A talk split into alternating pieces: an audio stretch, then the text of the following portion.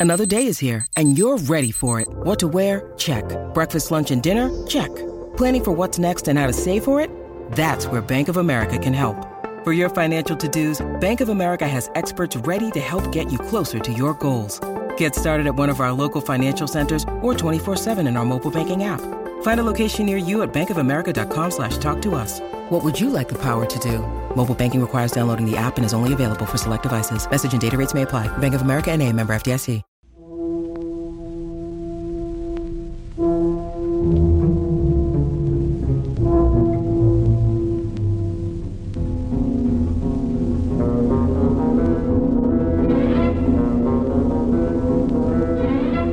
La noche del 2 de marzo 1944, salía el tren número 8017 de la estación de Salerno, Italia. No era de pasajeros, pero iba lleno, pues debido a la escasez por la guerra en la zona de Nápoles, la región de Potenza, unos 100 kilómetros al sur, se había convertido en un imán para la gente hambrienta y los especuladores que se dirigían allí en busca de productos agrícolas que luego revendían a precios fabulosos.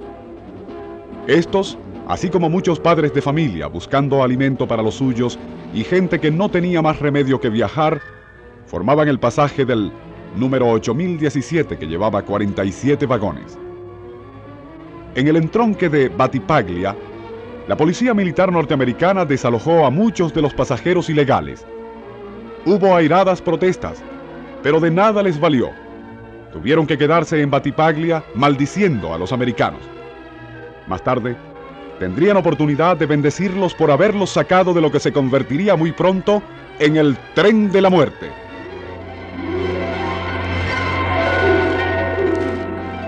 Nuestro insólito universo. Cinco minutos recorriendo nuestro mundo sorprendente.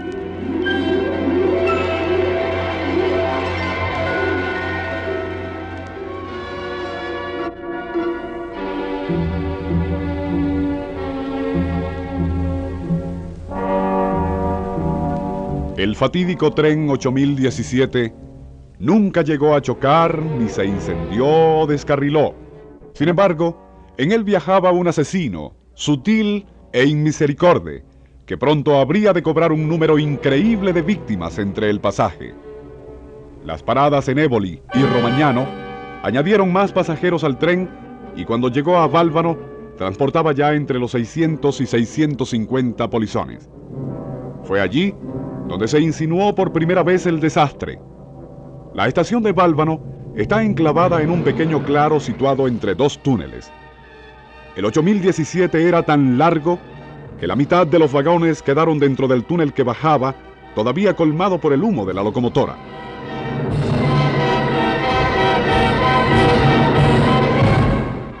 Durante casi 38 minutos, la mitad de los pasajeros que estaban en los vagones finales tuvieron que aspirar el aire viciado de humo y gases en el túnel.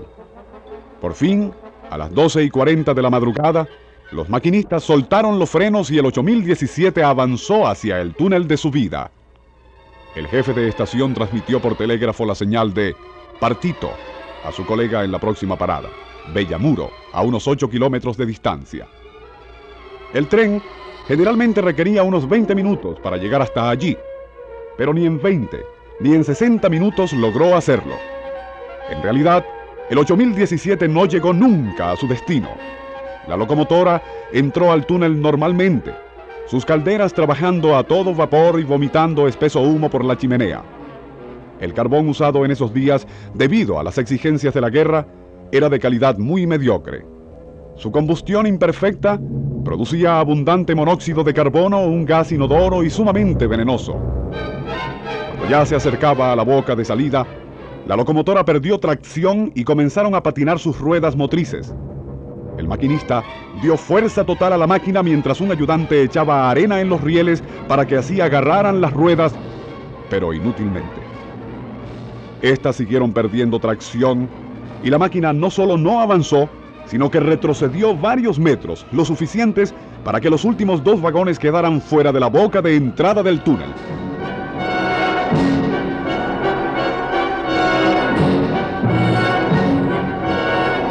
Nunca se sabrá qué ocurrió después.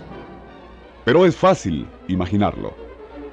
Mientras que los maquinistas y fogoneros luchaban, agonizando sin saberlo, la chimenea de la locomotora vomitaba bocanadas de humo.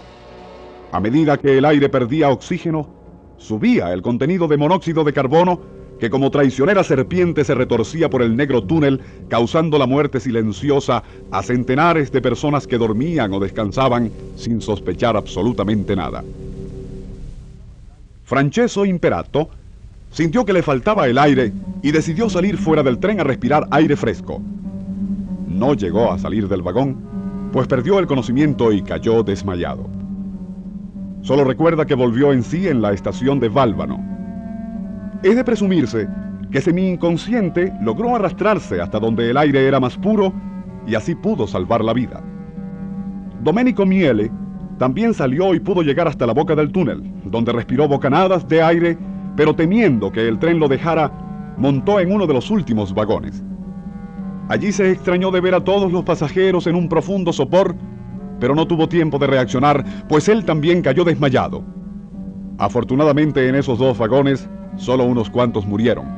Los demás, aunque narcotizados profundamente, lograron salvar la vida.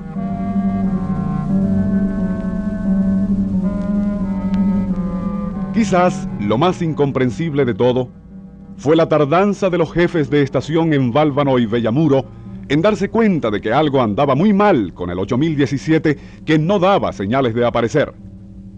Fue un guardafrenos que caminaba hacia Bellamuro, desde Bálvano, quien hizo el hallazgo fatal.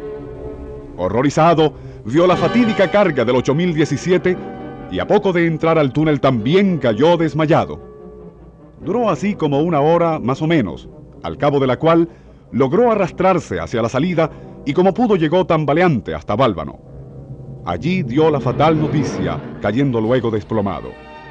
Su pelo, originalmente negro, se había vuelto blanco como la nieve. De 700 pasajeros que viajaban en el 8017, solo 100 se salvaron. Los otros 600 pasaron del sueño a la muerte en el túnel entre Bálvano y Bellamuro. Nuestro insólito universo.